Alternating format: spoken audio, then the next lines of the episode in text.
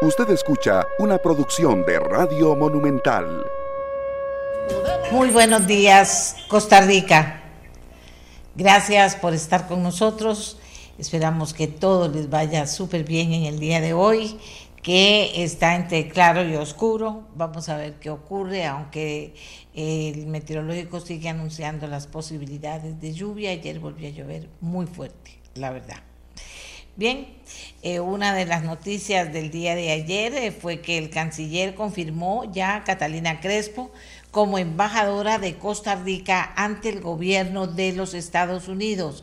El mismo canciller se lo comunicó así al país. Escuchemos.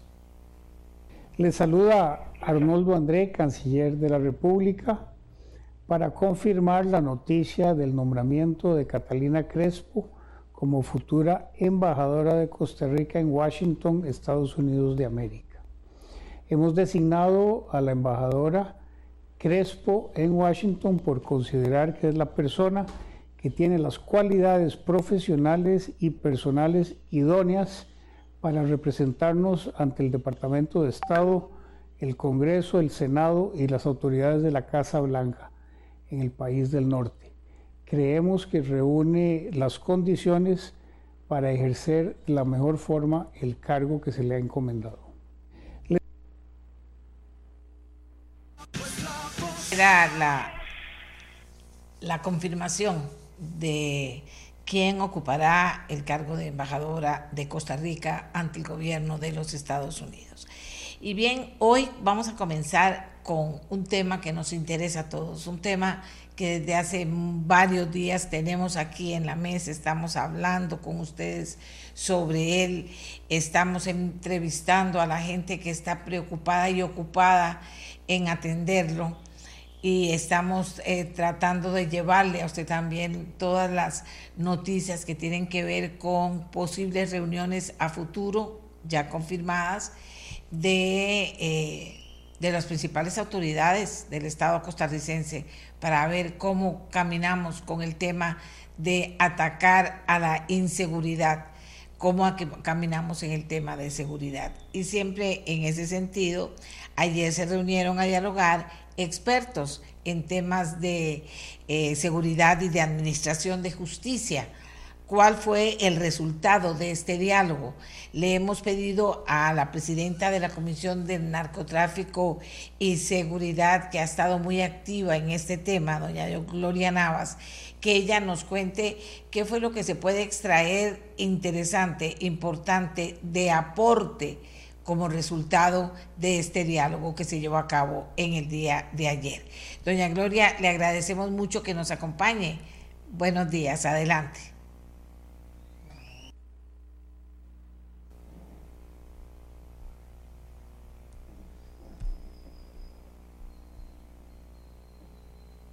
Doña Gloria.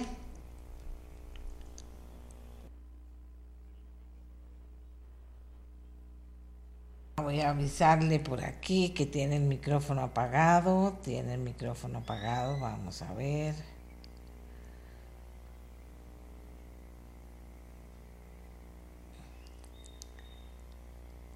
Tiene... Aquí ya vamos. Ella ya está lista y ya entramos con ella.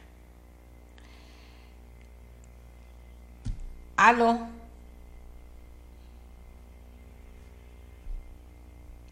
Bueno, les decíamos, mientras que me confirman que se pudo arreglar el tema del, audio con Doña Gloria, les decía que se reunieron ayer efectivamente. Eh, ahí está ya. Doña Gloria. Aló. ¿Aló, doña Gloria? Gladys. Gladys. No, ella no me está oyendo ahora a mí. ¿Aló, doña Gloria? Doña Gloria.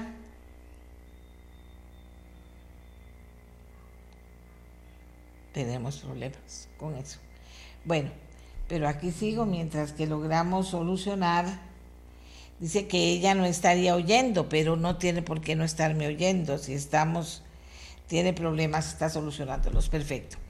Entonces, les informábamos que eh, eh, de esta reunión vamos a ver el detalle con doña Gloria, quien nos va a aportar, pues estuvo ahí, ha estado muy activa en la organización de todas las instancias que se están reuniendo para poder buscar puntos de consenso, acciones claras, eh, formas de hacer las cosas más rápidas para poder ir respondiendo a esta necesidad que tiene el país de actuar en materia de seguridad lo más pronto posible. Entonces aquí, mientras que esperamos que se le resuelva el problema a doña Gloria, les voy a ir adelantando que tenemos en el programa para hoy. Hoy es el Día Mundial del Consumidor. ¿Qué debemos recordar? ¿Qué debemos exigir en este día? Eh, también las personas que están muy interesadas en el tema de las enfermedades renales. Han estado durante todo este mes hablando del riñón y lo seguirán haciendo. Hoy vamos a recoger los consejos más importantes para prevenir enfermedades renales. ¿Por qué? Porque resulta que los, hay números que preocupan mucho, no solo en Costa Rica, sino en el mundo. Y también hoy vence el plazo para tramitar el cierre fiscal del 2022 ¿Qué debemos saber? Bueno, vamos a ver qué debemos saber y también vamos a hablar de una iniciativa que se llama Defensoría del Contribuyente. ¿De qué se trata? Bueno, estas cosas las vamos a ver ahorita en el, en el, en el programa. Me dicen que tiene, sigue con problemas doña Gloria. Voy a dar ya el número de ella para que lo podamos contactar. Vamos a ver. Aquí ya lo tenemos listo.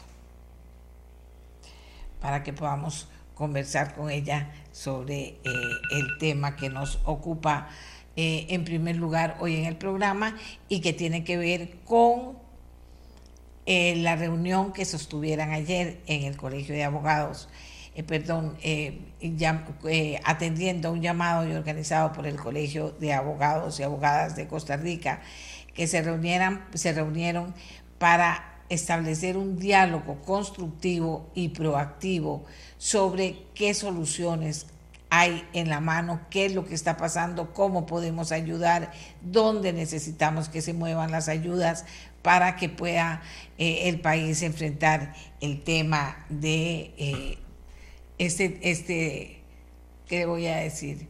Esta preocupación constante que tenemos, ¿verdad? Porque el tema de la, de la muerte de personas en una forma en que, por supuesto, de inmediato dice uno, mire, eso es un, están cobrando cuentas, eso es un tema de criminalidad organizada, nos está afectando.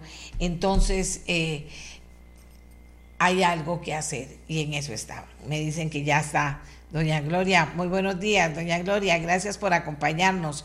Les deseamos a las personas que usted nos va a tratar de resumir lo más importante de ese diálogo de ayer y cómo vamos a caminar en ese sentido. Adelante. Claro, buenos días, muchas gracias, doña Amelia. Ya nos conectamos correctamente. Eh, la, creo que la reunión que se dio ayer en el Colegio de Abogados, con la participación del el presidente del colegio, el presidente de la Corte Suprema de Justicia, el ministro de Seguridad y el ministro de Justicia, y luego gran cantidad de personas que han estado involucradas en este movimiento y, y con gran experiencia en esta materia. Teníamos ex jueces, eh, litigantes, eh, estaba don Fernando Berrocal, que fue ministro de Seguridad, y por supuesto el grupo está integrado no solo por quien les habla, representando a la Comisión de Asuntos de Narcotráfico y de Seguridad Ciudadana de la Asamblea Legislativa, sino también el exministro Gustavo Mata, y varios otros compañeros, entre ellos el señor Méndez, que ha sido encargado de la seguridad de bancos y otras instituciones, don Albert Llorente, también exfuncionario del organismo de investigación judicial, en fin, eh, gran cantidad de personas, todas movidas por el, el daño en que hemos caído en Costa Rica con relación al crimen organizado y sinceramente, doña Amelia, le cuento y al público también que nos movió eh, tremendamente la muerte de este niño Samuel. Y nosotros eh, redactamos esta frase de expresión con, con respecto al tema de la niñez y de la juventud y de todos los costarricenses y personas que habitamos aquí en razón de la violencia que tenemos que parar y contener de manera inmediata. Y pusimos esta frase así por Samuel y por los niños y las niñas de Costa Rica que merecen crecer en un ambiente de paz y de seguridad. Entonces, el tema es un grupo de personas y profesionales que trabajamos en diferentes instituciones y que estamos dedicados a este tema, debemos unirnos los tres poderes de la República, el legislativo, el poder ejecutivo y el poder judicial, para establecer políticas de contención inmediatas en plazos muy cortos, porque no podemos dejar que este país esté en manos de los narcotraficantes y que existan más de un 71% de homicidios en el año pasado con armas de fuego y la cantidad de homicidios que vemos en este año del el 2023. Incluso se hablaba de casi 168, me parece, muertes en este tiempo y eso no puede ser. No tenemos un turismo asegurado, porque el Estado costarricense estaría estafando a los turistas diciéndoles que vengan a Costa Rica a conocer nuestras playas, nuestras montañas y a divertirse sanamente aquí, pero no hay seguridad. Hay una cantidad de personas que han muerto en esas zonas fronterizas precisamente por la falta de seguridad. Y por otro lado, para resumirle, eh, el tema del presupuesto, los recursos son fundamentales. Hay varias leyes que ya hemos comentado en otras oportunidades en las cuales hay que girar unos dineros a seguridad y que fueron desviados para el gasto público eh, por el Ministerio de Hacienda. De manera que esta es una lucha ciudadana, una lucha de todos y esperamos plantear las soluciones de inmediato eh, con estos grupos. Se formaron cuatro mesas de trabajo.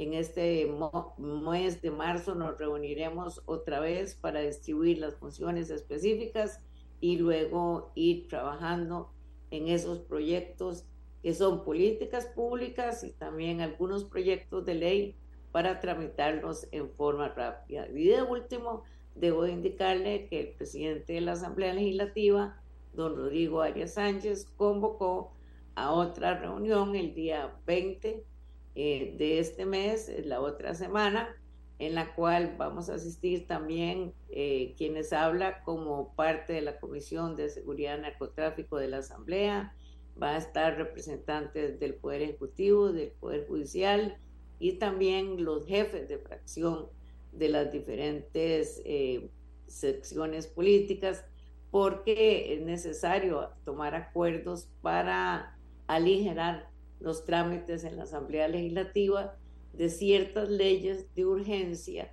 y que son menos complicadas porque no son códigos para eh, ponerlos en funcionamiento entre 10 años, sino leyes eh, importantes en las cuales eh, debemos trabajar y pasar como leyes obligatorias en la República. Eh, por ejemplo, le puedo indicar eh, una de las leyes que está en la Comisión de Narcotráfico en este momento, que es el proyecto 23090, que es una reforma a la ley contra la delincuencia organizada y es poner en funcionamiento el tribunal especializado contra la delincuencia organizada y está listo. El Poder Ejecutivo se lo mandamos y en, ninguna de las eh, eh, etapas que le correspondía a ellos someter a conocimiento de la Asamblea los proyectos eh, tampoco los, eh, no lo tramitaron y eh, sí tenemos que darle un buen empujón a esto porque es el tribunal especializado en el cual a la prensa se le ha dicho de que, y así es, que están terminando las construcciones de las salas de juicio y entrenando a jueces y fiscales. Por ahí un gran resumen tratando de indicar cuáles son los puntos básicos en los cuales nos dirigimos nosotros también como ciudadanos y con la participación de todos los poderes de la República, ex jueces y profesionales en esta materia.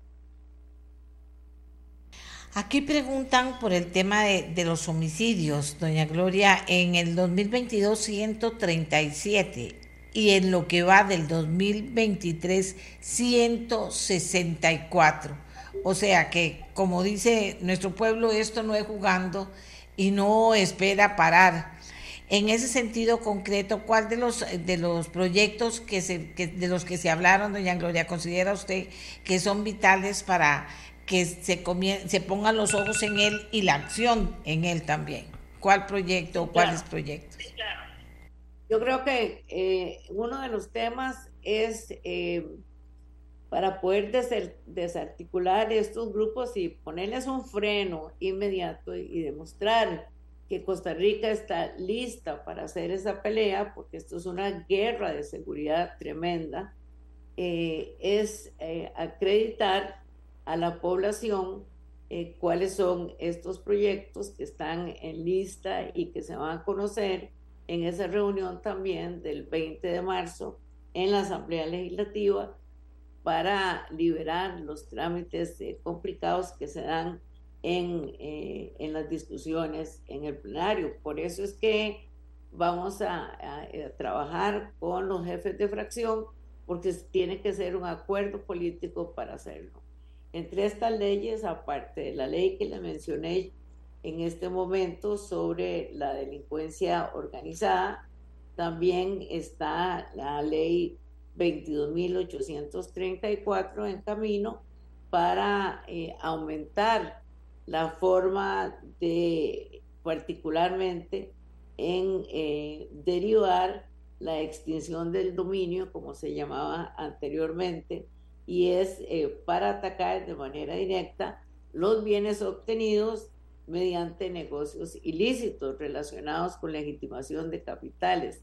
Entonces, esto ya está en, la ley de crimen organizado, pero queremos ampliar el rango en cuanto a la ejecución más eh, sumaria de los bienes para que estos queden dispuestos a las diferentes instituciones y principalmente en materia de seguridad. Ese es otro de los proyectos que nosotros queremos eh, el, el pasarlo lo más rápido posible.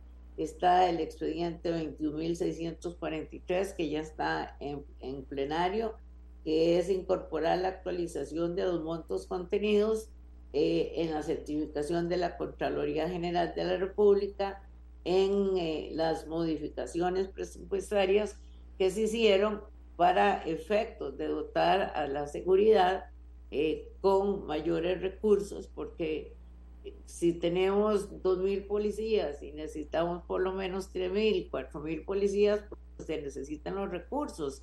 Si tenemos 10 eh, patrullas, por ejemplo, y 5 de ellas están en malas condiciones, y como lo manifestó el señor ministro de Seguridad ayer, eso no tienen que que tener más uso por encima de los cinco años y resulta que tenemos unos cuantos contados con los dedos y una gran cantidad que no puede funcionar.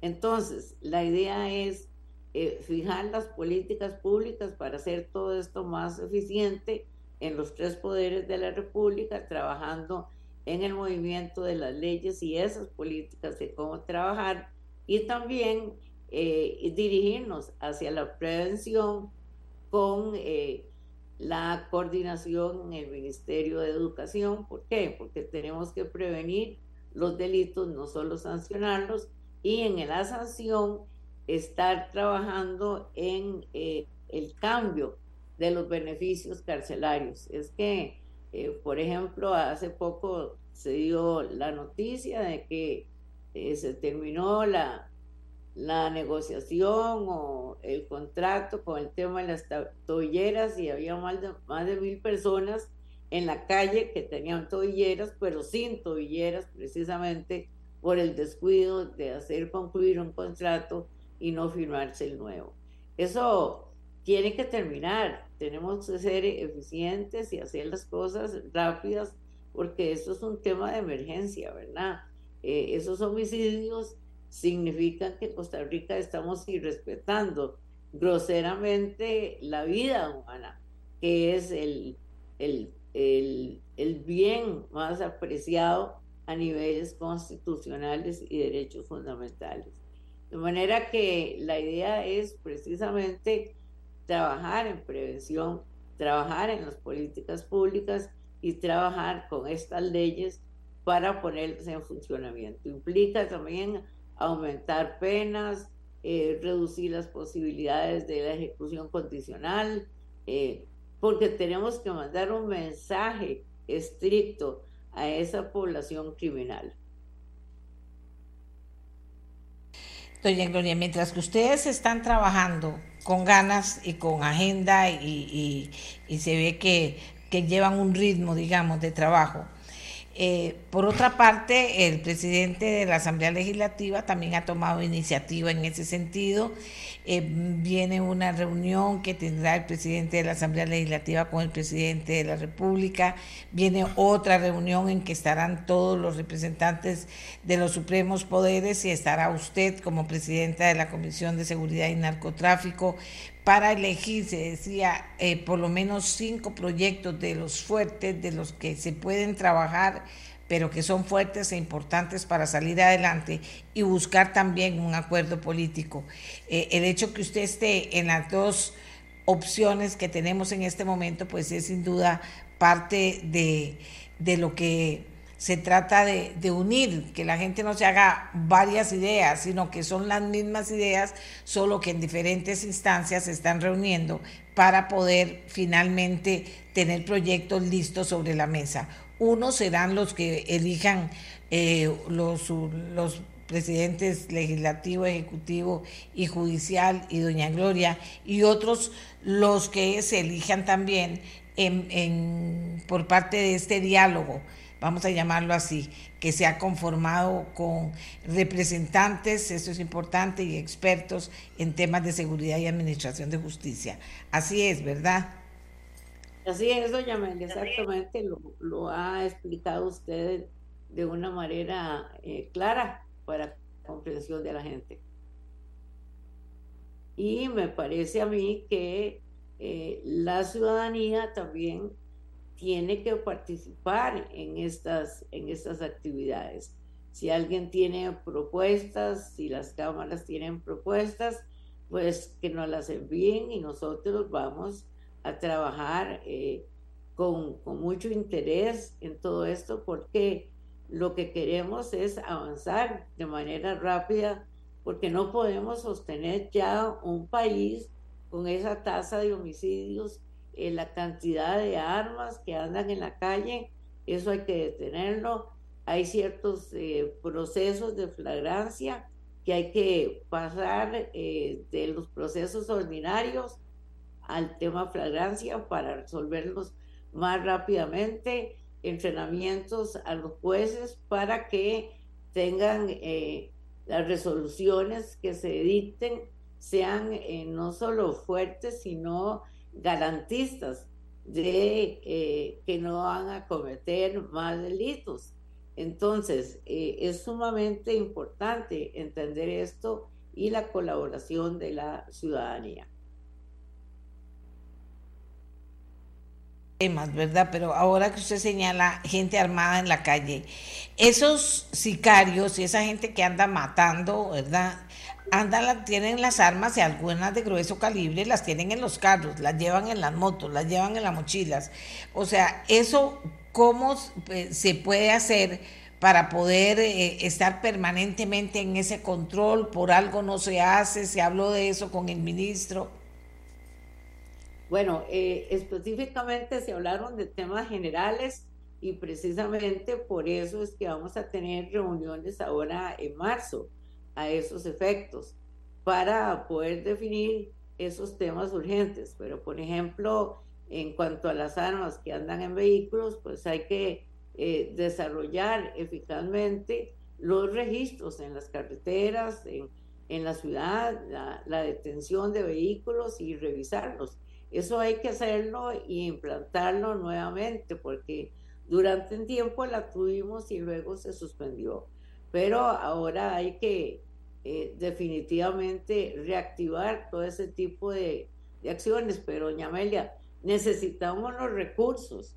Entonces, por eso hacemos ese llamado al, al Poder Ejecutivo, específicamente a don Nogui Acosta, que es el ministro de Hacienda, porque sin cacao no hay chocolate, como se dice comúnmente, y necesitamos los recursos eh, pertinentes para que nos los eh, otorgan a través de las decisiones del Ministerio de Hacienda. También mencionamos a la Contraloría General de la República y estamos eh, para pedir eh, precisamente cuáles son los ingresos que se han recibido y de qué manera y con qué leyes fundamentales se han utilizado para sacar esos ingresos y dirigirlos al tema de seguridad en este en esta reunión de ayer en el Colegio de Abogados y Abogadas estuvieron presentes el presidente, ya usted señalaba, del Poder Judicial y la magistrada presidenta de la Sala Tercera, Patricia Solano Castro. Eh, entre las iniciativas planteadas por el Poder Judicial sobresalen el, el, impulso a proyectos de ley que procuran, por ejemplo, dar un trato procesal preferencial a las víctimas de los procesos judiciales, ampliar los delitos en los que los tribunales de justicia puedan autorizar la intervención de comunicaciones orales y escritos, entre ellas el femicidio, así como fortalecer el control sobre aquellas personas que han tenido conflicto con la ley. Estas propuestas serán retomadas y puestas en conocimiento en el encuentro con los presidentes de los supremos poderes del próximo 16 de marzo. O sea que hay mucho trabajo, doña Gloria. Y, también eh, eh, hay bastante, pero también ir definiendo y tener un camino claro y fácil también para que la ciudadanía vea que sí están caminando, que esto no se va a quedar en conversar, sino que va a caminar y ahí se ocupa la Asamblea Legislativa y a otras instancias también que tienen que moverse, por ejemplo, para dar la plata del narco, para eh, que se le decomisa al narco, para la plata también que se que señalaba usted que hay leyes que exigen que se le dé a la seguridad del país y que no se está haciendo. O sea, es un trabajo no solo grande, sino que tampoco es que sea fácil, pero que con voluntad de verdad de todas las partes tal vez se pueda avanzar bastante. Sí, claro. Eh, digamos, en esta materia eh, tenemos eh, unas eh, ideas relacionadas con todo lo que usted está diciendo y que tenemos que llevarlas a la práctica. Tenemos que entender y la población también tiene que saberlo que en materia criminal eh, hay diferentes etapas en los procesos. Por ejemplo, uno de los temas es la prevención.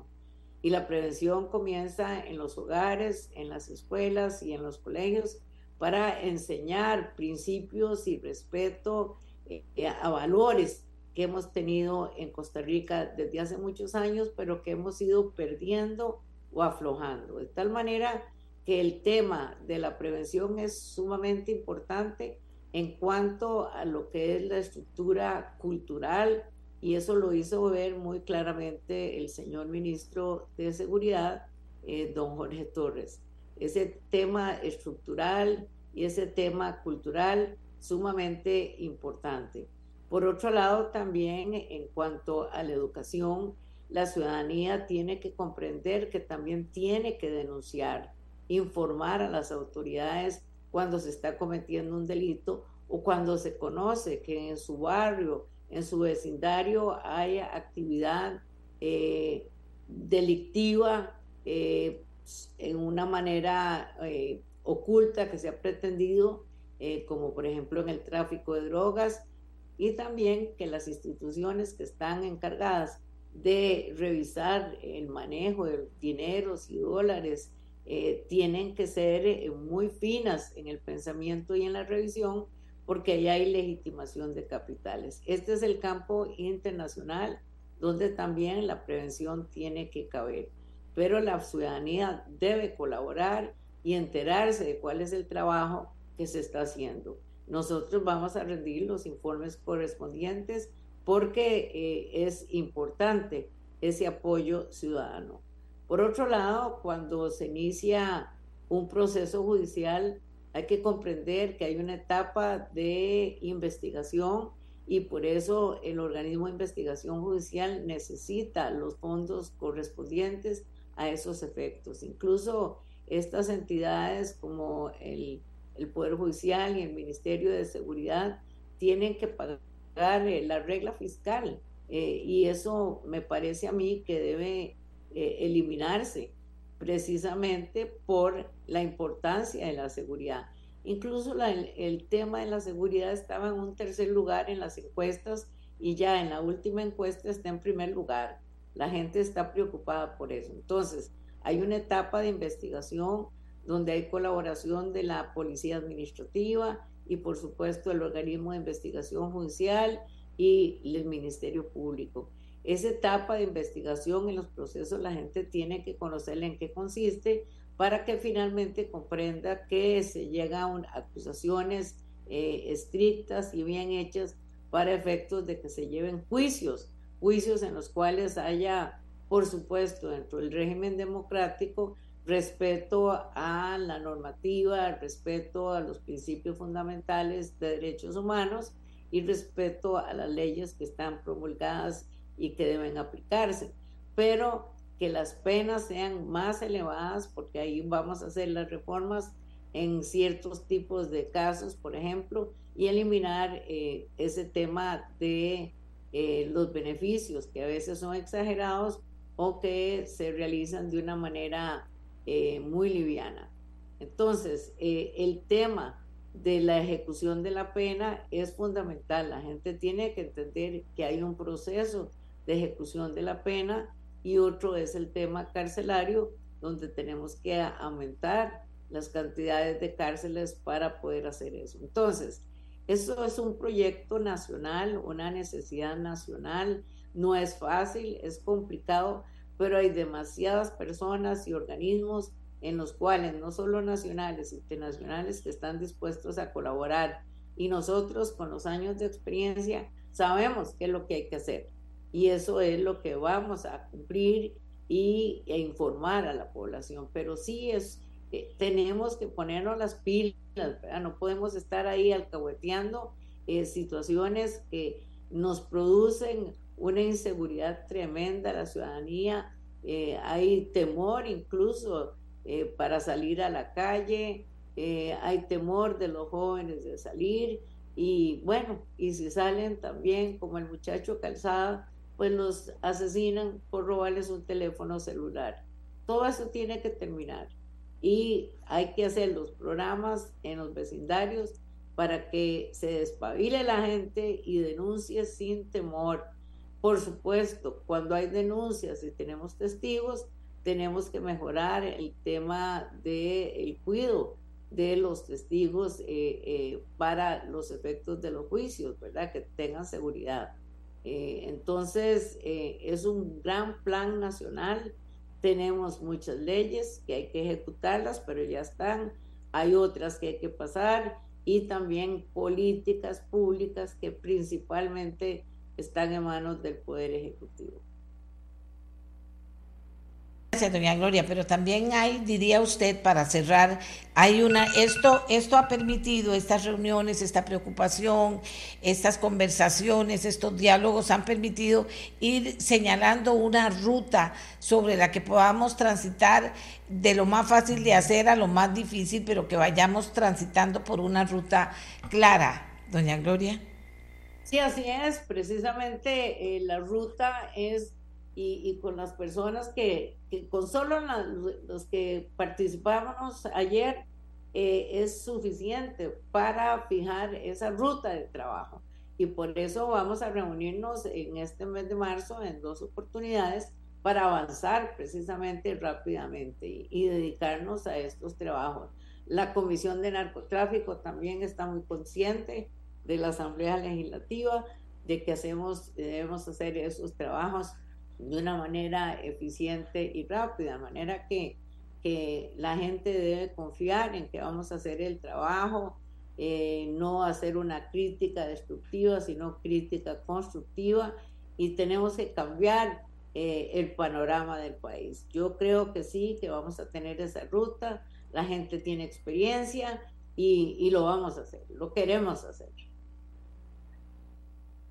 Doña Gloria Navas, presidenta de la Comisión de Narcotráfico y Seguridad, quien ha estado trabajando y, ahora ya de hecho totalmente eh, involucrada en los diferentes esfuerzos que se hacen precisamente para ir construyendo esa ruta y procurar la seguridad que necesitamos. No es que se va a hacer de un día para el otro, pero hay toda la intención de caminar, de hacerlo lo más rápido y mejor que se pueda. Así que muchas gracias a doña Gloria. Hoy es el Día Mundial del Consumidor. ¿Qué debemos recordar en un día como hoy o qué debemos aprender en un día como hoy? Y por tanto, ¿qué deberíamos exigir como consumidores y consumidoras? Hagamos una pausa y doña Cintia Zapata de Defensa del Consumidor al regresar nos va a responder estas preguntas. Ya volvemos. La de Cintia Zapata de defensa del consumidor en el Día Mundial del Consumidor. ¿Qué debemos aprender o qué debemos recordar en un día como hoy, Cintia? Eh, me parece importante como situarnos frente a este Día Mundial del Consumidor. Muy buenos días, doña Amelia, y buenos días a todos los radioescuchas. Eh, realmente hoy es el día de todos y todas, porque consumidores somos todos, ¿verdad? Somos incluso consumidores antes de, de tener eh, dinero cuando somos muy niños, tomamos decisiones de consumo y ahí nosotros eh, aprendemos a seleccionar distintos bienes y servicios sobre la base de la, emulación, de, qué es lo que eh, consumen nuestros padres, de qué es lo que consumimos en nuestras casas. ciertamente nuestra constitución política consagró ya a nivel constitucional que todos los consumidores tenemos derecho, tenemos derecho a recibir una información cierta, clara, a que no nos oculten información, a que no nos den, digamos, contratos que tengan eh, ciertas cláusulas que no logramos entender. Tenemos derecho a ser educados desde temprana edad como consumidores. Tenemos derecho a no ser discriminados y esto pareciera ser una cosa como, como que se dejó atrás, pero encontramos nuevas modalidades de discriminación en el consumo eh, que son pues eh, tuteladas, digamos, a nivel constitucional también. Tenemos derecho a productos de calidad y seguridad y cuando hablo productos, hablo de todo tipo eh, de productos, ¿verdad? De, productos de la salud hasta productos, este, por ejemplo, alimenticios eh, y productos de vestir, y etcétera. Eh, tenemos derecho, digamos, a, a, tener una gama de bienes y servicios para elegir. Es decir, esto va muy de la mano con que el mercado se comporte de una manera adecuada, que no haya monopolios, que no haya este, por ahí eh, empresas que se unan para dañar los intereses económicos del consumidor. Tenemos derecho a ser compensados si algo nos sale mal, ¿verdad? Es decir, si producto del consumo eh, tenemos que repetir una compra porque el artículo eh, se dañó, el artículo se dañó solo, ¿verdad? O venía defectuoso, tenemos derecho entonces a ser compensados económicamente, incluso si por usar bienes y servicios tenemos un daño a la integridad este, un daño físico también tenemos derecho a ser compensados. Hay cosas que se compensan en sede administrativa y temas eh, que no se compensan en sede administrativa, pero ciertamente tenemos estos derechos como consumidores. Es un elenco de derechos muy importante porque podríamos llamar de tercera generación, ¿verdad? Y que desde 1900 desde la, e, la, la, era de los 90, primero en 1995 que fue publicada la ley y luego en 1994 que se dio la reforma constitucional, eh, podemos decir los consumidores que hoy tenemos nuestros derechos tutelados, han pasado ya casi 30 años y, y bueno, la, la buena nueva es que estos derechos vinieron para quedarse. Hoy tenemos nuevos retos, los consumidores, estamos en un mercado muy cambiante, ¿verdad? Jamás imaginábamos en la era de los 90 que pudiéramos tener compras por Internet ¿verdad? Hoy, hoy nos afrontamos los consumidores a esta nueva era de la cibernética, de la inteligencia artificial, que ciertamente ayuda muchísimo, pero trae nuevas brechas y nuevos retos que como consumidores eh, tenemos que llenar. Ahora, eh, qué bien que lo, que lo vemos así, ¿verdad? Que esto está también en constante movimiento. ¿Cuál diría usted que es la falla o las fallas más grandes que recibimos o que se pueden detectar en la atención del consumidor en este momento? Bueno, yo eh, siento que por un lado los tribunales para resolver problemas de consumidor, ¿verdad? Que son temas de todos los días, están sumamente saturados, ¿verdad? No tenemos una vía especial, por ejemplo, en los tribunales para ver estafas de consumo que cada vez son más frecuentes, ¿verdad? Y entonces estas estafas de consumo eh, que pudieran en algún momento eh, eh, representar delitos menores, porque son muchas estafas contra muchos consumidores, este, pudieran representar casos muy aislados y muy pequeños. no tienen una vía específica para poderla ver. En otros países hay vías específicas para poder dilucidar temas de delitos penales en contra del consumidor. Es decir, existe una, eh, apartado, por así decirlo, dentro del Ministerio Público que se encarga de evaluar estafas de consumo y sobre todo estafas cibernéticas y fraudes cibernéticos para el consumidor en materia de consumo, ¿verdad? Eh, y esto pues es un, tema que, Costa Rica no tiene. Eh, tenemos una instancia administrativa que ve estos temas de modo gratuito para los consumidores, pero eh, yo me imagino que con este grado de avance nosotros pudiéramos tener eh, todavía, digamos, eh, esa instancia un poco más segmentada, es decir, ver casos que son de, de, una, digamos, monta económica inferior en una etapa únicamente de resolución alterna de conflictos y dejar para el proceso, que es un poco más cargado, eh, otros casos porque esto ha generado una saturación. Sin embargo, yo sí quiero decir, doña Amelia, que en instancia administrativa nosotros hemos logrado devolver al consumidor solo el año pasado más de 800 millones de colones. Esto significa que sin esta instancia los consumidores no hubieran podido resolver esa controversia de consumo y no hubieran podido eh, obtener la devolución de, esa, de ese monto de dinero. Y son montos muy pequeñitos. Son señoras que han llegado a reclamar porque la licuadora no tiene, no, no le funcionó bien y no tiene eh, garantía, le dicen en el establecimiento comercial, ¿verdad? Eh, y esos son temas en donde pareciera mentira, todavía hace falta avanzar. Yo creo que los eh, establecimientos y los proveedores han hecho un excelente servicio de ventas, pero necesitan capacitar mejor al personal en el servicio postventa. ¿Por qué? Porque muchas veces el, el, vendedor se asusta y dice, no, es que aquí los reclamos por garantía eh, no, no se reciben, no es que no es aquí, es, es con, el que, con el taller de, de reparación. Y muchas veces mandan al consumidor al taller de reparación, le dan una respuesta que no es la adecuada pero cuando nosotros intentamos los mecanismos de resolución alterna de conflictos, se nos soluciona el asunto. Estos 800 millones hablan mucho de eso. Gran parte de los casos que nosotros recibimos se solucionan a través de mecanismos RAC, a través de mecanismos de resolución alterna de conflictos, sea en la negociación y la conciliación.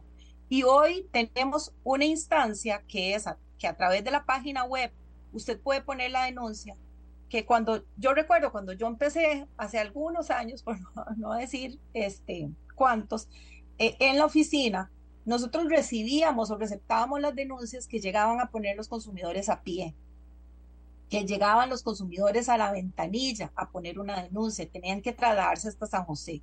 Hoy tenemos un mecanismo que es a través de la página web que es www.consumo.go.cr para que los consumidores puedan poner su denuncia vía web, Ahí nada más tienen que llenar un formulario, tienen que registrarse primero, luego llenar un formulario. Y desde su móvil, desde, el, desde la comodidad de su localidad, puede poner la denuncia y puede adjuntar en fotografías la factura, el certificado este, de, de garantía, si tiene certificado de garantía, incluso videos. Las personas nos mandan videos de qué es lo que le está fallando al artículo, ¿verdad? La mayoría de denuncias son aún denuncias que tienen que ver con temas de garantía, seguidas por temas de incumplimiento contractual. Y solo el año pasado, este, esta instancia, que es una instancia eh, virtual, como le digo, eh, sirvió para receptar más de 6.700 denuncias. Eh, entonces son muchos consumidores haciendo valer sus derechos. Eso pues a nosotros nos dice que el consumidor hoy está alerta, que no está dispuesto a, a, perder ese dinero que invirtió, ¿verdad? Cuando, cuando vienen periodos de un poquito de crisis económica o de de estrujazón económica, los consumidores tienden a cuidar muchísimo más sus recursos que en momentos de bonanza y nosotros vemos que el consumidor hoy está más dispuesto a reclamar. ¿Por qué reclaman los consumidores? Bueno, las denuncias son muy variadas, pero en su mayoría, por eso digo que estos son muchos casos muy pequeños, en su mayoría son temas de electrodomésticos, pantallas planas, computadoras, porque la gente con eh, la pandemia eh, y trabajar desde la casa compró muchos aparatos, eh, computadoras portátiles, eh, teléfonos celulares para estar conectado y entonces esos también siguen siendo eh, temas importantes dentro de las denuncias, ¿verdad? y temas que tienen que ver con, con vehículos y temas que tienen que ver con servicios turísticos también otros. Aquí me dice algo, me dice, espérese para buscar, para ya se me fue, pero aquí está. Dice, buenos días, para el tema de hoy, eh, eh, que es el consumidor, ¿quién controla la calidad de los medicamentos en Costa Rica y de los que otorga la Caja de Seguro Social en particular? Bueno, la caja tiene una, eh, un laboratorio específico para analizar calidad de medicamentos. Eh, cada medicamento que es adquirido de acuerdo con la, digamos, de acuerdo con, con los eh, ah, parámetros que la caja fija, ¿verdad? Eh, son luego llevados a un, a un laboratorio. Esto a pesar de que nuestra oficina no lo ve directamente, lo que yo tengo conocimiento es que ellos controlan, digamos, ese, ese nivel de calidad, pues para garantizar que mm, número uno, el ingrediente activo está ahí, ¿verdad? Es decir, que el medicamento nos va a curar. Y eh, lo segundo es que, eh, digamos, tenga lo que dice el cartel, eh, ¿verdad? Con el que se compran los medicamentos para la Caja Costarricense de Seguro Social. doña Cintia, si hubiera algo en particular que decirle a los consumidores y consumidoras de este país, que usted dice bien, somos todos y todas, ¿qué debería ser para para que gane, para que gane el país. O sea, no solo gane el consumidor o la consumidora, sino para que gane el país. ¿Qué le deberíamos decir? Bueno, hay un tema que, que nos ha estado preocupando mucho en el ministerio y por eso nosotros eh, lideramos la estrategia de educación financiera, ¿verdad? Eh, también en el ministerio tenemos a más de 17 instituciones públicas, incluidas las superintendencias, eh, aliadas a nuestra mesa. El Ministerio de Educación Pública también está ahí, está el Instituto Nacional de las Mujeres, está eh, la Dirección General de Servicio Civil. Eh, pero el tema que nos preocupa es el sobreendeudamiento, el cómo los consumidores han, digamos, perdido la capacidad de comprar lo que necesitan. Entonces, que, que este Día del Consumidor sea un llamado también para consumir lo que nosotros necesitamos de acuerdo con nuestro presupuesto, el evitar sobreendeudamiento, porque el sobreendeudamiento eh, nos coloca en una situación de esclavitud financiera y nosotros queremos un pueblo que, que pueda consumir lo que necesita eh, y que no se deje llevar tal vez por la tendencia del mundo que nos invita a consumir más de lo que necesitamos, ¿verdad? El consumir lo que necesitamos es, es eh, importante y nos ayuda a consumir conforme a nuestro presupuesto. Y por otro lado, el recordar que el Internet y las compras digitales hoy nos traen gran posibilidad, grandes posibilidades, nos, nos dan la posibilidad de conectarnos con el mundo, de no tener que viajar, pero también tiene sus riesgos, de modo tal que eh, es importante eh, capacitarnos para poder comprar por internet, el entender que no todo lugar es sano, es un lugar seguro para comprar por internet, eh, que tenemos que aprender a, diferenciar esos lugares, a saber si, si tienen una pasarela de pago segura, eh, si puedo pagar con una tarjeta, por ejemplo, que tenga un monto más pequeño, el tener esos controles de seguridad para evitar ser víctima de fraude o estafa. Nosotros ayer tuvimos un foro internacional en donde compartimos un tema súper interesante para, digamos, para los especialistas en la materia que se llama patrones oscuros en el comercio electrónico, una cosa que jamás imaginábamos antes, pero las páginas web están cargadas algunas de esos patrones oscuros que nos invitan, digamos, a, tener errores en la compra eh, y, y finalmente el recordar que la oficina está ahí para, eh, para ayudarle.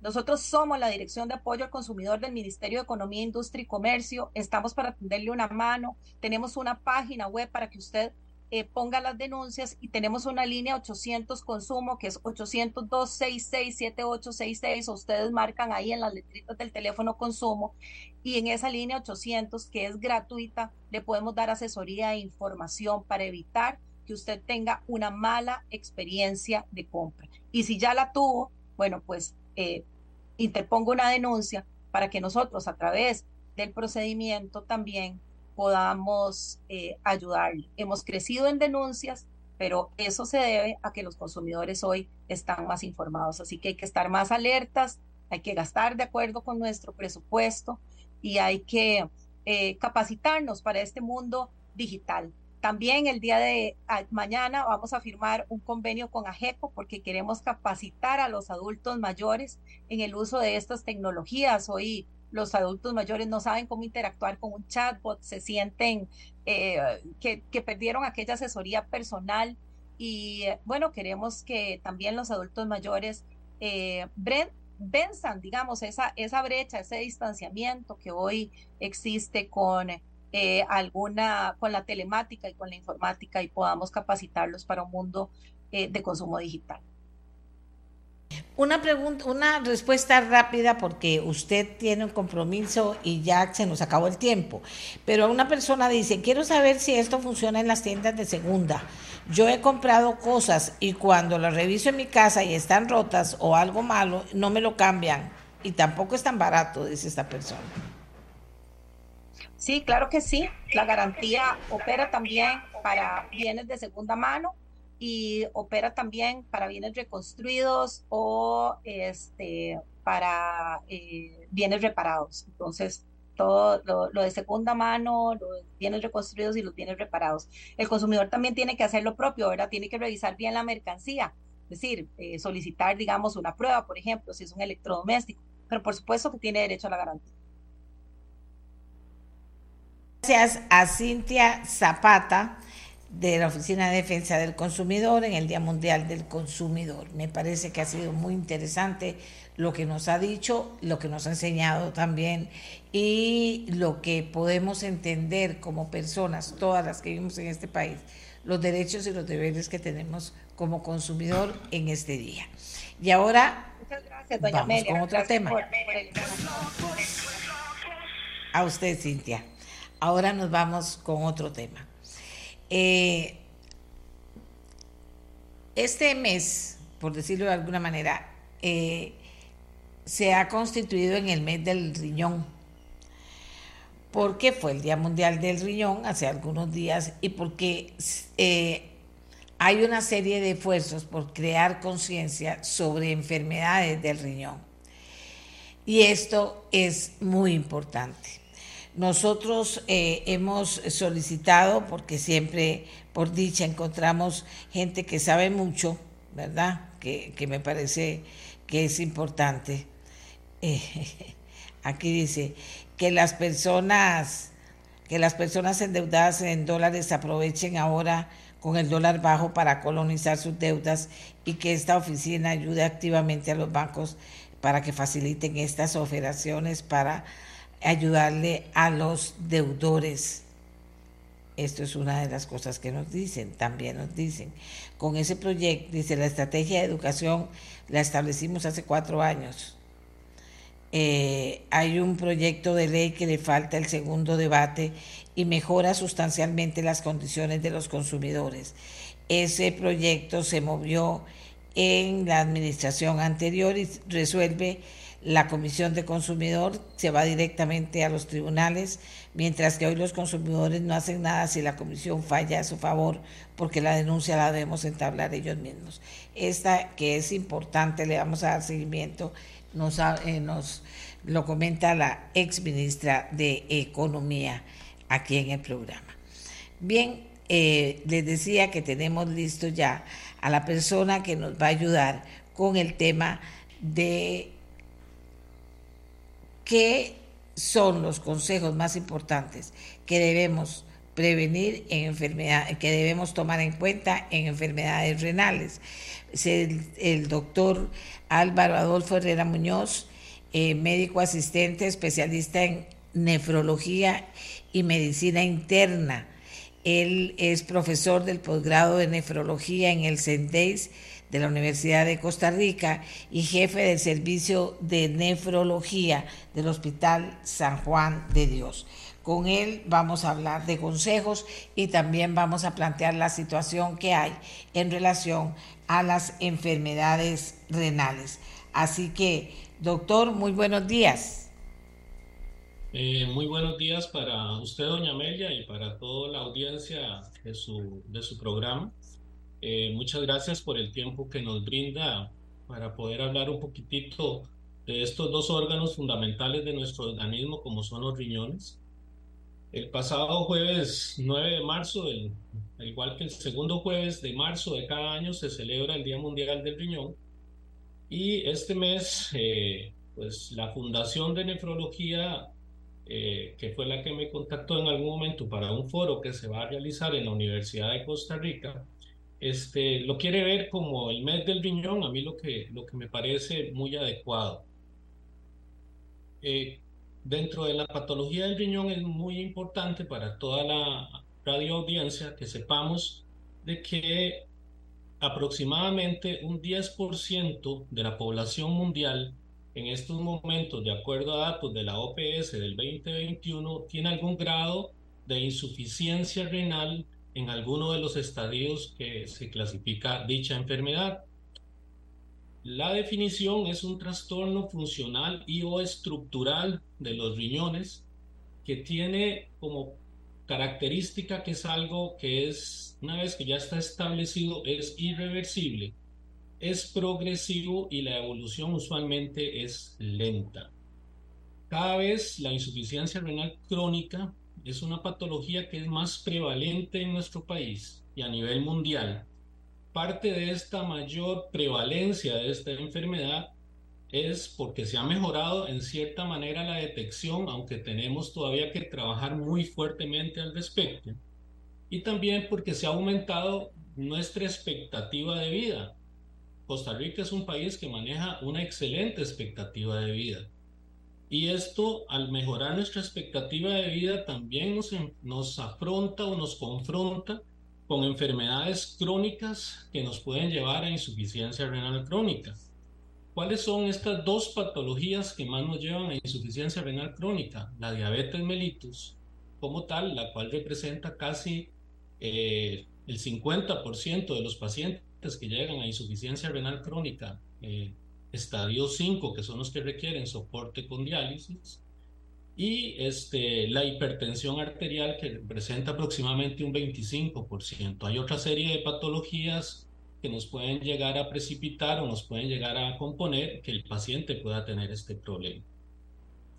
Datos interesantes o importantes, antes de hablar un poquito de, de algunas maneras de prevención, es que en el año 2016, por ejemplo, en Costa Rica, según el registro latinoamericano de diálisis y trasplante del, 2016, teníamos 139 pacientes por millón de habitantes con insuficiencia renal crónica. Eh, eso era es un dato importante y esto se ha ido incrementando.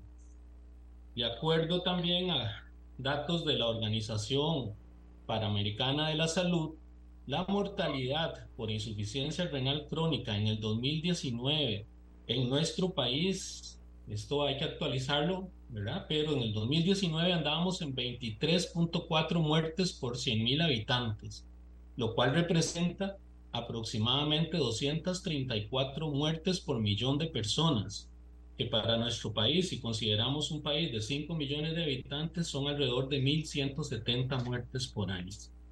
Pero no es solo mortalidad, doña Amelia y oyentes, es Aparte de que es una causa importante de mortalidad, la insuficiencia renal crónica como tal ocupa un papel muy importante, la décima causa, de acuerdo a datos de la Organización Panamericana de la Salud, de años perdidos por muerte prematura secundaria a este problema, eh, esto a nivel de toda Latinoamérica. Y es la décima causa de años de vida ajustados por discapacidad, porque esto nos produce problemas importantes en, población productiva del país y es la décima causa que nos hace perder esto en ambos sexos, tanto en hombres como en mujeres. ¿Qué podemos hacer para poder prevenir un poco lo que son las enfermedades del riñón? Bueno, son medidas en primera instancia muy generales. El cuidado de su estado físico, ¿verdad? Hay que tener una dieta saludable, que eso se ha promulgado y lo tratamos de hacer de acuerdo a las posibilidades económicas de la población, porque también hay que entender que nuestras condiciones sociales han empeorado en los últimos años. Pero sí tenemos la posibilidad de comer un poquito con menos sal. Hay que tener una buena hidratación. Una buena hidratación. Se menciona alrededor de 2 a 3 litros de líquido por día. Previamente se hablaba de 6 vasos de agua los famosos vasos de agua son de 250, es alrededor de litro y medio por día de esta forma. Y aparte de eso sumamos lo que es nuestro café o nuestro jugo, nuestro té, para llegar aproximadamente a 2 o 3 litros de agua por día. Realizar ejercicio, controlar adecuadamente el peso, ¿verdad? No automedicarse como un segundo gran punto. Es muy frecuente en nuestro país que las personas se automediquen y esto puede ocasionar problemas serios en estos dos órganos fundamentales para nuestro organismo como lo son sus riñones. Eh, es muy frecuente el uso de medicamentos antiinflamatorios no esteroidales y a veces tenemos que hacer un uso racional de los mismos. Nos duele el cabello, nos duele una oreja, por poner un ejemplo, y nos tomamos una, una pastillita de antiinflamatorio. Hay que cambiar esa manera de pensar tenemos que, en primera instancia, si es algo que es tolerable, tratar de ver si cede por sí mismo y si no es tolerable, hacerlo en una manera escalonada, utilizando el famoso, en primera instancia, el famoso paracetamol o acetaminofén, del cual todos tenemos accesibilidad, y este, dejando medicamentos antiinflamatorios o otro tipo de fármacos para situaciones más complejas o cuando son recomendados por la parte médica tenemos que también este, hacer un uso racional de los medicamentos en nuestras patologías crónicas. Y yo les pregunto, ¿cuántos de nosotros dejamos vencerse medicamentos que han sido prescritos para control de diabetes, para control de hipertensión, que son las principales causas de insuficiencia renal crónica en, en el mundo? Porque no tenemos acceso a que los medicamentos nos los brinda esta entidad en la cual laboro y de la cual amo, que es la Caja Costarricense del Seguro Social, pero dejamos que esos medicamentos se nos venzan o no los utilizamos adecuadamente. No podemos, cuando tenemos patologías crónicas, tenemos que estar tomando los medicamentos tal cual están prescritos, ¿verdad? Y no podemos eh, evitar eh, el avance de una enfermedad si no tomamos los tratamientos adecuados. En muchas ocasiones estas dos enfermedades que se llaman diabetes mellitus e hipertensión arterial no nos ocasionan mayor síntoma. ¿Por qué? Porque son enfermedades que van evolucionando en nuestro cuerpo y no le damos tal vez la importancia o la trascendencia a las mismas. Entonces, un ejemplo, eh, pues un paciente diabético mm, rompe su dieta, eh, un pedacito de queque que a todos nos gusta, pero resulta que no pasa nada, que es algo que decimos muy frecuentemente en este país. Claro que sí pasa, porque va a sufrir su descompensación y si estas descompensaciones son frecuentes, eso a futuro va a afectar órganos fundamentales como es en primera instancia el riñón, la vista, el corazón, que son los órganos que normalmente afecta esta enfermedad. Tenemos también como una medida preventiva, tratar de realizar nuestros exámenes eh, con cierta regularidad o con cierta rutina y solicitar a nuestros médicos de atención primaria en la seguridad social cuando tenemos una cita, en especial si somos diabéticos, hipertensos, cardiópatas, que padecemos de lupus, de artritis, solicitarle a nuestro médico, al médico general, que por favor nos prescriba los laboratorios pertinentes para un buen control y evolución de nuestra enfermedad. Los médicos están capacitados para poder saber cuáles son estos exámenes y en el caso específico de nuestros riñones que nos pidan la cuantificación de un nitrógeno ureico, de una creatinina, la cuantificación de un examen general de orina, la cuantificación de una microalbuminuria o una relación albúmino-creatinina, que son pruebas fundamentales para el manejo y para la prevención de las enfermedades renales.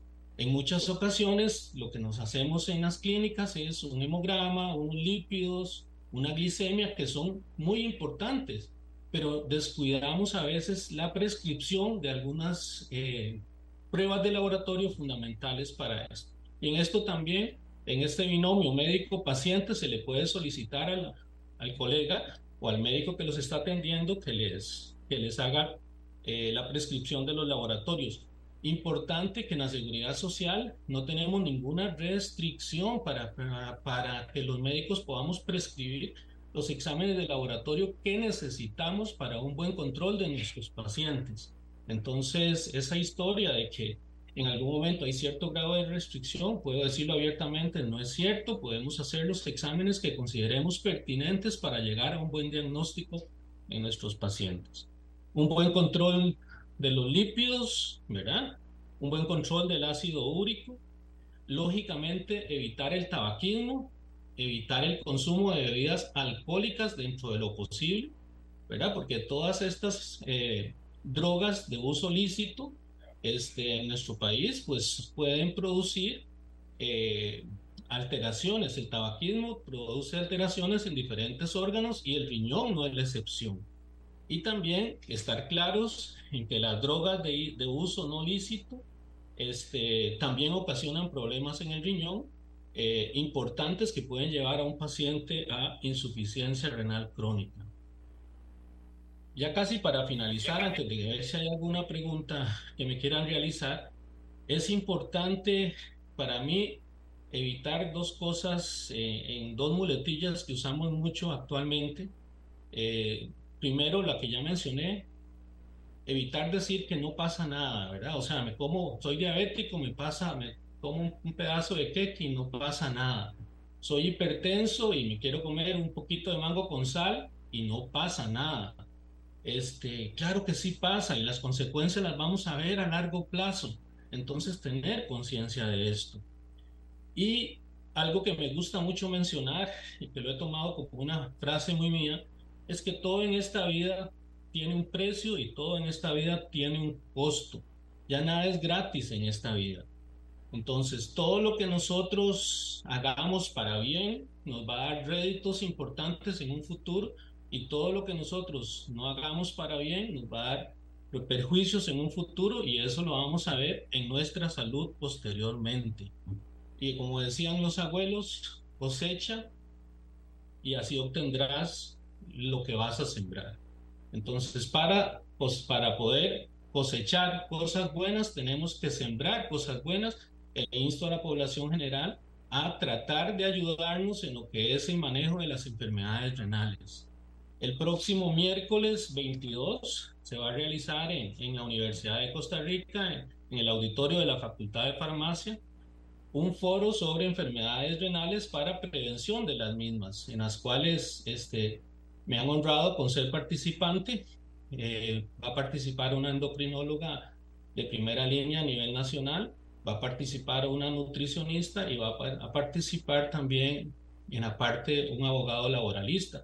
Es un, un foro que está organizado por la Fundación de Nefrología, que es una fundación de pacientes, y por muchachos de la Universidad de Costa Rica, de la Facultad de Derecho y de farmacia que están haciendo un trabajo comunal universitario. Ese es el mensaje que yo quería mencionar, doña Amelia. No sé si tienen alguna pregunta al respecto. Doctor, no, creo que no lo interrumpí porque de verdad que ha sido muy puntual y muy claro. Eh, pero sí me gustaría, eh, para cerrar, insistir en el tema no solo del no pasa nada, sino el no conversar con el médico y plantearle la preocupación de si fuera necesario hacerse un examen para ver cómo va el tema del riñón. O sea, me parece a mí que el médico tendrá la respuesta valorando de acuerdo a la condición que cada uno tenga, pero que no se pierda la oportunidad de hacerlo, porque ahí viene la otra parte. Eh, se supone que si usted presenta alguna posibilidad de tenerla o la tiene más o menos, esto también hay medicamentos, hay dietas y hay forma de, prevenir un daño mayor. Sí, sí, doña Amelia, a eso me refería. O sea, yo creo que tiene, esto es un binomio médico-paciente. Desde mi punto de vista, la medicina ha cambiado para bien a nivel nacional y a nivel mundial.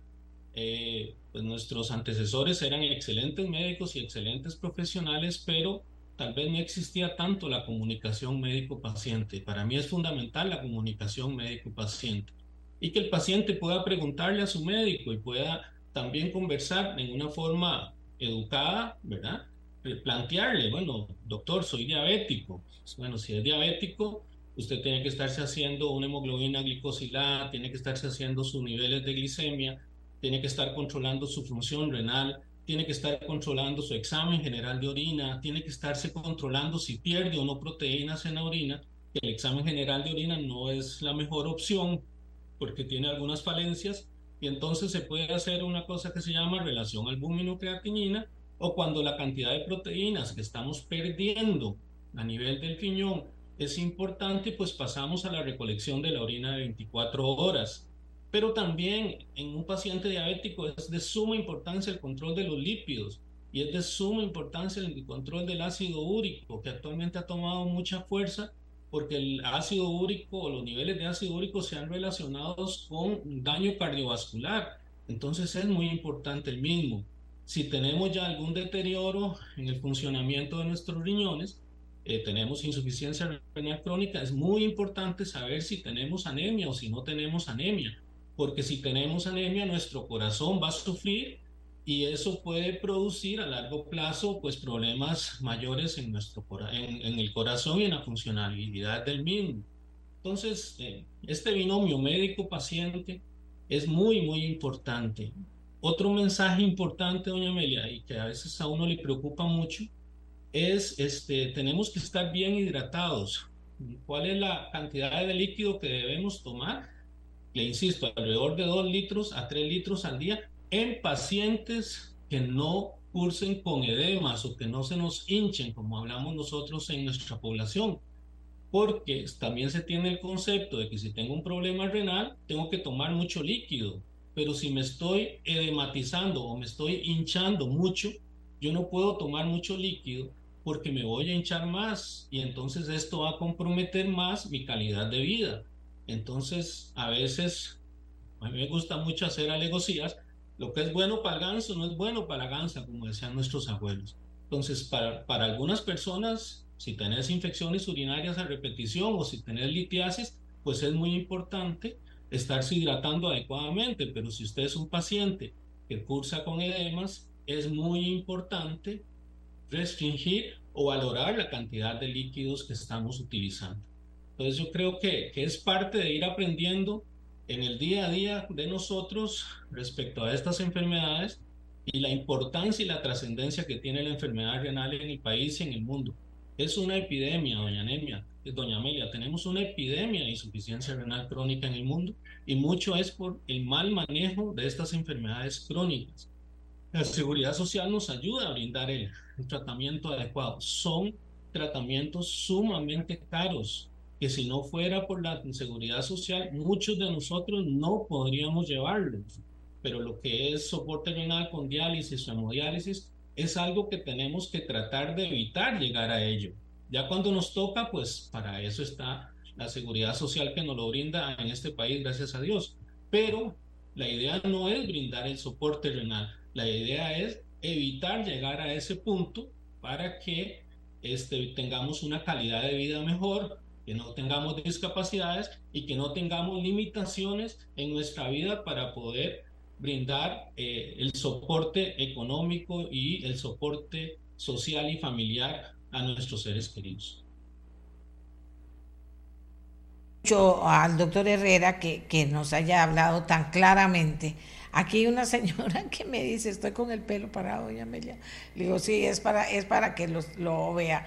Pero él ha sido como muy claro en lo que se necesita hacer y ahí está la seguridad social de la mano para que usted pueda ir, preguntar, saber cómo está, si tiene que hacer una dieta, hacerla, portarse y comportarse de la mejor manera para prevenir.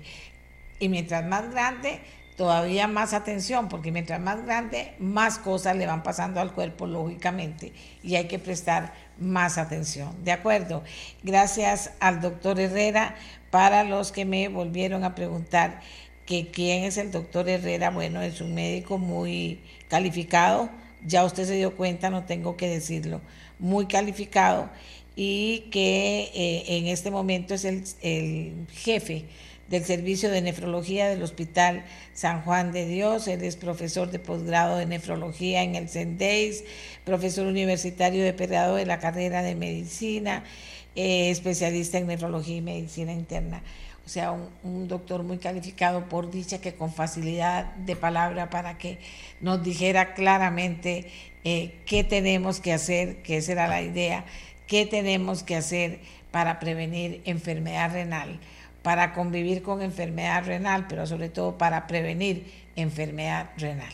Así que vamos a hacer una pausa y ya regresamos con otro tema. La mía, la suya, la de todos y todas. Vamos a conversar con Dunia Zamora, presidenta del Colegio de Contadores y Contadoras Públicos. Bien, hoy vence el plazo para tramitar el cierre fiscal del 2022. Hoy hemos tenido un programa muy educativo, se han dado cuenta ustedes aprovechando los temas de actualidad, pues también aprender, que creo que de eso se trata. ¿Qué, eh, ¿qué debemos saber al vencerse el plazo para tramitar el cierre fiscal del 2022? ¿Qué debemos saber los costarricenses? ¿Y qué debemos hacer también los costarricenses? Comenzamos con ese tema, doña Dunia. Muy buenos días. Adelante. Bueno, el día de hoy vence la declaración del impuesto de renta de utilidades. También vencen las de renta de capital, pero la trascendencia del día es esa declaración anual del impuesto de renta de utilidades, la tradicional, el D101, que deben de presentar todos los contribuyentes que presentan sus ingresos y sus gastos bajo el régimen tradicional de renta. Esta declaración debe ser presentada mediante la TU y cancelada el mismo día de hoy si tuviera el impuesto eh, de renta que pagar, ¿verdad? Si tuvo ganancias. Eso de acuerdo a si es una persona física o una persona jurídica. Y si tiene pérdidas, documentarlas muy bien para que las pueda usar en los tres años siguientes las empresas eh, distintas de agricultura. En agricultura son cinco años.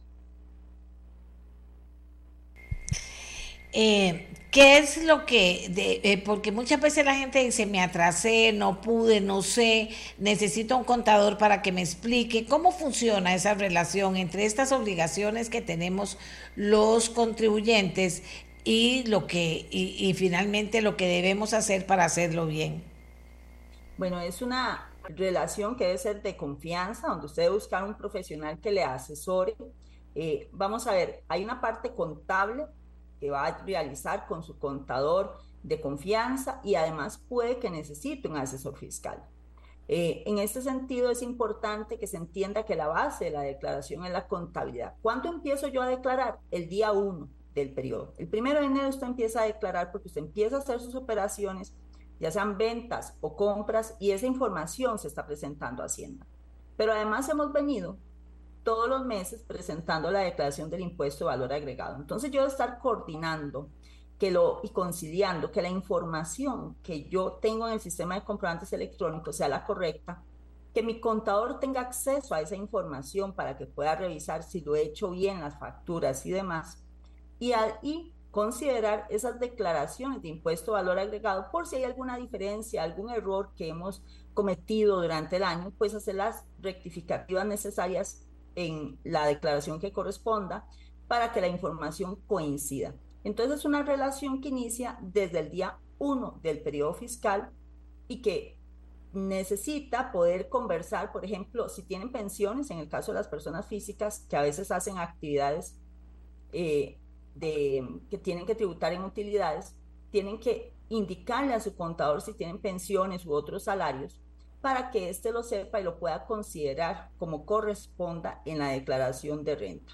Entonces esa relación es una relación donde no solamente le cuento lo que compro y lo que vendo durante el año, sino en qué invierto, qué activos compro, si se me han perdido, eh, si además estoy trabajando como profesor en una universidad, si estoy haciendo eh, alguna otra actividad que incida en la correcta presentación de la declaración. Eh, ¿Cuál sería, digamos, eh, porque hoy ya es el último día, eh, cuál sería el, yo diría que no solo el consejo, sino el conocimiento? ¿Diría usted que en la educación que recibimos los costarricenses tenemos claro el tema de nuestras responsabilidades tributarias ¿Cree usted que así es o no es? Porque en, otros países eso lo tienen de materia, o sea, la persona sale sabiendo exactamente cuáles son sus obligaciones y qué debe hacer. Aquí en Costa Rica, eh, del 1 al 10, ¿en qué posición estamos? Este, yo diría que como un 5, doña Amelia. Qué eh, pena tener que ser eh, tan dura la nota, pero es el nivel de cobertura con que la información a veces llega y el que no se vea como una materia, como un elemento de conocimiento que usted tenga que tener desde la escuela. ¿Qué es un presupuesto? ¿Qué son ingresos? ¿Qué son gastos? ¿Qué son los impuestos? ¿Por qué tengo que pagarlos? ¿Para qué? Este, me acuerdo cuando mi sobrino me, me empezaba a preguntar esos temas y hoy que está adulto y uno ve qué dicha que se los fui explicando, porque las personas crecemos muchas veces viendo que Mingano fulano e, evade, no factura, y creemos que no va a pasar nada. Pero ya, primero que nada, estamos conscientes de que el mundo de hoy no es el de ayer. La facturación electrónica es un elemento de trazabilidad y de fiscalización para la administración tributaria, que además ha venido desarrollando herramientas tecnológicas que le permiten la detección de movimientos como por qué Juan vendió una propiedad el año pasado o hace unos meses y yo no tengo la declaración de rentas de capital ¿Qué será? ¿Qué pasó? ¿Por qué no está? Bueno, todas estas regulaciones sobre comprobantes electrónicos, límites de gastos deducibles en efectivo, el uso de lo que son eh, medios de información por parte de tributación de bases de datos, ha hecho que haya una administración tributaria mucho más este, extensiva en la determinación de las personas que omisas, esas que hacen algo y no lo declaran, o de aquellas que lo declaran pero no lo pagan. Y hace que entonces cuando se enfrentan las personas a un proceso de fiscalización, las sanciones que le puedan poner la administración tributaria sean mucho más gravosas. O sea, ya no va a pagar una simple multa o una simple, un simple interés, sino que también le pueden hacer multas que son gravosas de hasta el 150% del impuesto dejado de pagar cuando la conducta se considera fraudulenta. Además, hace que las personas crean que están teniendo una utilidad cuando no es así, porque si usted tiene un negocio en el cual usted no paga los impuestos que deben de ser, y por A o por B la administración tributaria se da cuenta, ¿qué va a pasar? Cuando venga, va a venir a recuperar lo que la porción que era del Estado. Y aquello que usted creía que era utilidad, en realidad es el dinero del Estado y usted lo va a perder. Y lo va a perder ya no con el monto que era, sino con malas multas y las sanciones. Esta situación además crea una situación de, eh, de competencia dispar, porque tenemos personas, emprendedores, empresarios muy formales, muy regulados, y tenemos otros que no. Y eso porque en esa cultura de me la juego, entonces se exponen a esas multas y sanciones, inciden en los precios en el mercado y el empresario formal se empieza a sentir frustrado porque no puede competir con una persona que está evadiendo el pago de los impuestos. Y el consumidor cree que es que el otro es muy caro, pero es que el otro cumple con toda la obligación. ¿Qué pasa cuando el Estado no obtiene los tributos que busca? Los empieza a buscar a través de aumentos en el IVA, aumentos en tasas de, otros tributos, en el impuesto de renta, como hemos visto eh, con la reforma pasada, donde hay una escala más en la parte salarial, y eso hace que entonces todos perdamos en la ecuación porque el Estado no está obteniendo los recursos que necesita para inversión de infraestructura, que es un disparador positivo de desarrollo, de desarrollo baja la empleabilidad de la mano de obra, estamos teniendo productos que no necesariamente están representando el, el, precio correcto y las personas no siempre incluso son contratadas en situaciones de empleo porque ese que está evadiendo o aquel empresario que trata de ser medio formal empieza a bajar salarios o empiezan las personas a dejar de reconocer todas las obligaciones patronales. O sea, no hay forma de que un país gane cuando la evasión se ve como una forma de vida. Alguien, ¿podrías preguntar cuál es el procedimiento para declarar una sociedad inactiva con bienes y si también tiene fecha límite hoy o en abril? Gracias. Eh, la fecha límite para las sociedades inactivas va a ser el 30 de abril. El procedimiento hoy que está vigente mediante un D101 hay una resolución en consulta para un nuevo formulario para declarar las sociedades inactivas y en ese sentido, pues hay que estar atento. Esa es una declaración que es meramente informativa. Que es, tan clara, doña Dunia. Doña Dunia, ¿alguna de las dudas más comunes que hay ya? Acabamos de hablar del tema de las inactivas, que está, hay que esperar a que venga un, documento nuevo. Pero, en, ¿cuáles son esas dudas o esas eh, situaciones sobre las que debería estar claro el contribuyente el día de hoy? Con las sociedades inactivas, aquí hay un tema muy importante, doña Amelia, y es que es una declaración para buscar incrementos de patrimonio no justificados y también capitales ilegítimos, formas de de legitimar capitales obtenidos por trata de personas, armas, drogas y demás. O sea, no es cualquier declaración, es la primera cosa que hay que tener presente. Puede que para la persona honesta que sencillamente tiene su casita ahí, es cualquier cosa, pero ojo con aquellas sociedades que hemos adquirido de otras personas. En este país se acostumbraba mucho la compraventa de sociedades. Usted no sabe el historial para qué ha sido usada Así que cuando se va a hacer su declaración, usted tiene que tener la historia de esa sociedad. Porque ¿qué pasó? En Costa Rica las personas, nuevamente por un tema de cultura, creen que la contabilidad es nada más para cuando una tributación. Entonces, resulta que a la hora en que las sociedades anónimas han tenido su operación, y digo operación porque están vivas, aunque no estén comprando y vendiendo cosas, no cumplieron todas con esa obligación de llevar la contabilidad al día. Y esa es una obligación que siempre toda sociedad ha tenido. Lo que pasa hoy es que se dan cuenta que no lo han cumplido por no pagar el contador. Entonces, hay que ir a revisar el histórico en el registro eh, público para ver si esa sociedad se ha usado en algo más. También porque muchas veces esas cosas que hicimos en el pasado, que compramos una casa y la vendimos y luego otra, justifica el origen de los fondos que hoy tenemos. Recordemos que yo tengo que poder demostrar el origen siempre de mis fondos. Entonces, el registro público, la caja, el RUT, puede que deba impuestos y usted se lo había olvidado. Es más, puede que usted compre una sociedad hoy, que usted no se ha dado cuenta, porque tampoco lo sabe el que está vendiendo la casa a través de esa sociedad, que tiene obligaciones pendientes de pago. Entonces, revisemos por lo menos esos elementos, las actas, tienen que haber actas de las decisiones importantes tanto de asamblea como de junta directiva, y esa información tiene muchas veces incidencia contable y tiene que reflejarse en la contabilidad. Lo que no está en la contabilidad no existe para efectos del fisco. O sea, de las operaciones, las transacciones económicas que deben de ser registradas, si no está en la contabilidad no existe. Sea, es la primera prueba que usted debe tener.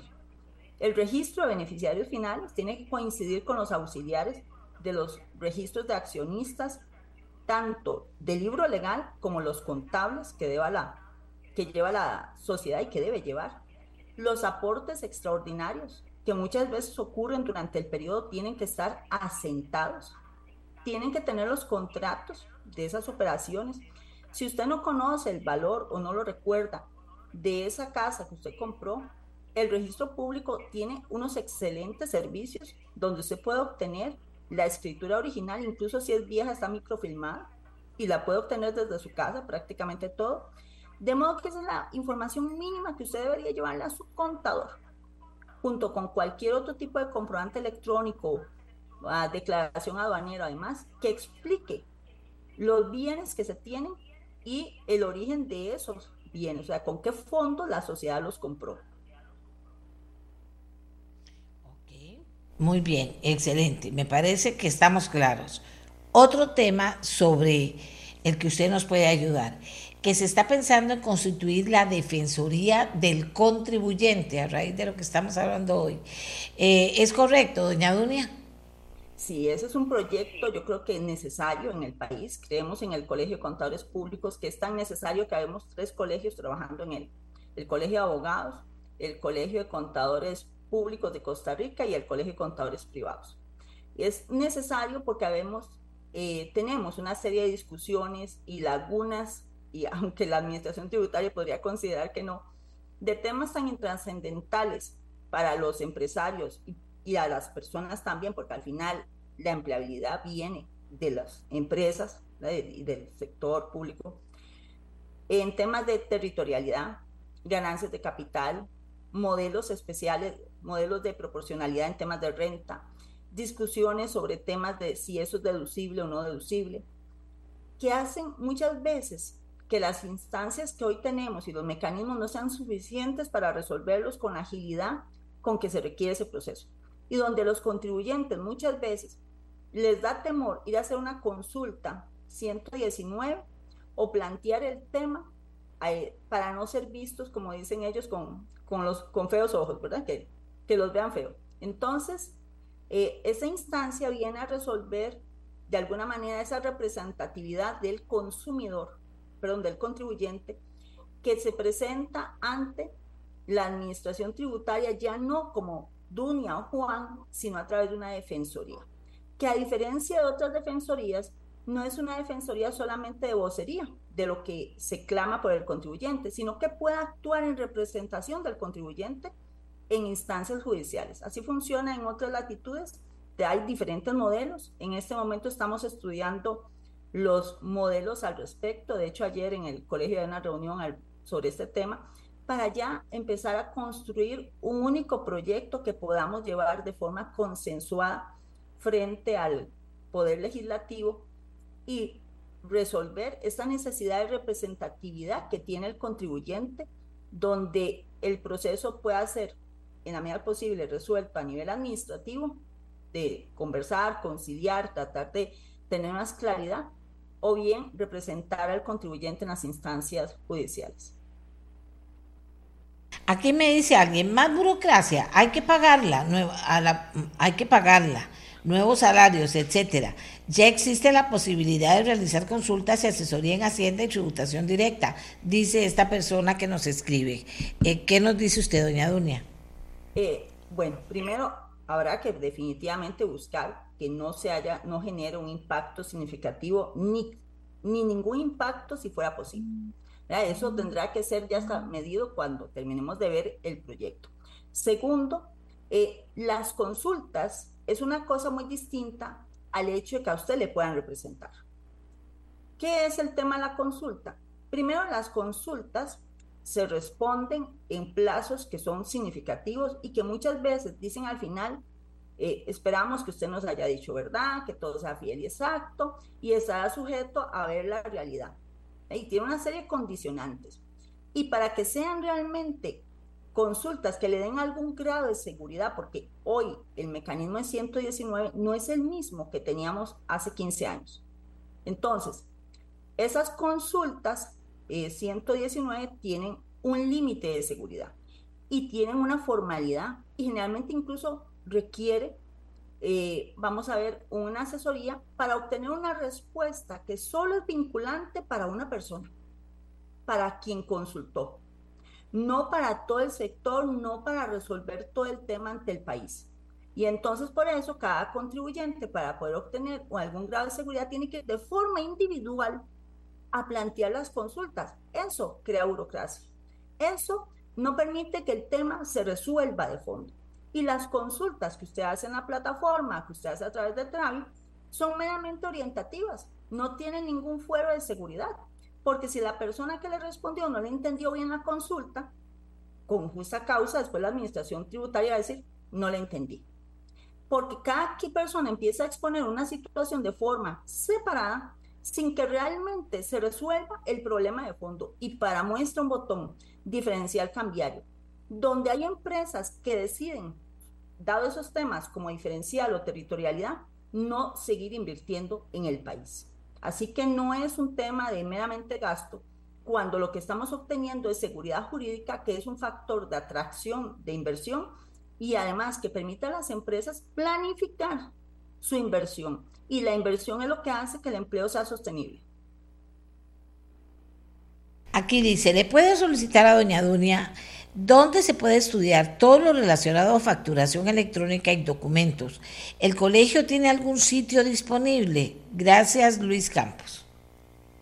El tema de comprobantes electrónicos, usted puede obtener orientación, modelos de facturación, cómo hacer la factura, requisitos a través del SINALEVI en el reglamento de comprobantes electrónicos y también en la información disponible en el Ministerio de Hacienda. Ahí puede encontrar eh, una serie de documentos en servicio al contribuyente, en ayudas audiovisuales, en materiales de apoyo que tiene en la página, que por cierto están muy claros y los pueden usar al respecto. Igual las empresas proveedoras de comprobantes electrónicos dan capacitación gratuita y tienen en sus sitios información de carácter orientativo. Aquí otra persona dice, el año pasado recibí salario durante algún tiempo y pagué renta por impuesto al salario, pero también trabajo por servicios profesionales. ¿Cómo se procede en este caso? ¿Será posible que tenga que pagar doble impuesto? Bueno, eso es, eso es importante porque cuando uno eh, presenta su declaración eh, de renta, hay una casilla donde vamos a ver que hay un espacio disponible para poner los salarios que no tuvieron renta. Y, preciso los que no tuvieron renta, esos que estuvieron exentos del impuesto de renta. Esta casilla es la casilla número 46 bis. Usted tiene que darle a su contador el detalle de los salarios que tuvo el año anterior. ¿Cuáles fueron por mes el salario bruto? Para que el contador, la parte que no tuvo renta, tiene que colocarla ahí. La parte que ya tributó, ya tributó y no va a volver a tributar. Son los salarios exentos, pensiones o jubilaciones que no tuvieron renta las que van a ser colocadas en esa casilla. Bueno, ve todo lo que tiene que aprender la gente. Eh, aquí hay diferentes preguntas, siento que algunas... Eh, eh, fíjese que mucha gente hablando de, de cómo aprender sobre facturación electrónica y documentos, donde uno daba por un hecho que a esta altura ya todo eso estaba más que manejado por las personas que ocupan del, del tema, pues parece que no. Y es que hay un tema importante que usted lo mencionó, doña Amelia, educación. Ya eso es parte de las cosas que debíamos de ir educando a la gente. ¿Por qué? Porque sí, había una población que ya sabía, pero vienen los muchachos nuevos con sus emprendimientos, con sus acciones de negocio nuevo, o la persona que salió de un, trabajo y no encuentra empleo y se ve en la necesidad de ver cómo resuelve. Y cuando dice que resuelve, entonces empieza a interesar en los temas de comprobantes electrónicos, en cómo declarar, cómo se contrata un contador, cómo busco un asesor fiscal porque mi negocito ya eh, creció y entonces necesito probablemente un, perdón, asesor fiscal. ¿Cómo contrato una auditoría externa? ¿Cómo contrato una certificación? Porque tengo que ir al banco a cómo crece eh, para ver cómo obtengo capital para que mi negocio crezca. Entonces, eh, estos temas de comprobantes electrónicos, temas de cómo contratar una auditoría, cómo contratar una certificación, cómo me presento ante el banco, cómo hacer un flujo efectivo, que debería ser algo que uno aprendiera casi que en el colegio, son temas que frecuentemente tienen como aliadas y, eso está en función del nivel de emprendimiento que se va desarrollando en el país y también pues que sencillamente las personas cuando les empiezan a pasar eh, chascos, diríamos en mi casa, empiezan a, deber darse cuenta de que es que no saben. Ellos no sabían hacer la factura, ellos no sabían cómo facturar y hoy tienen un problema. Eh, doña Dunia, me están preguntando sobre esto de Defensoría del Contribuyente.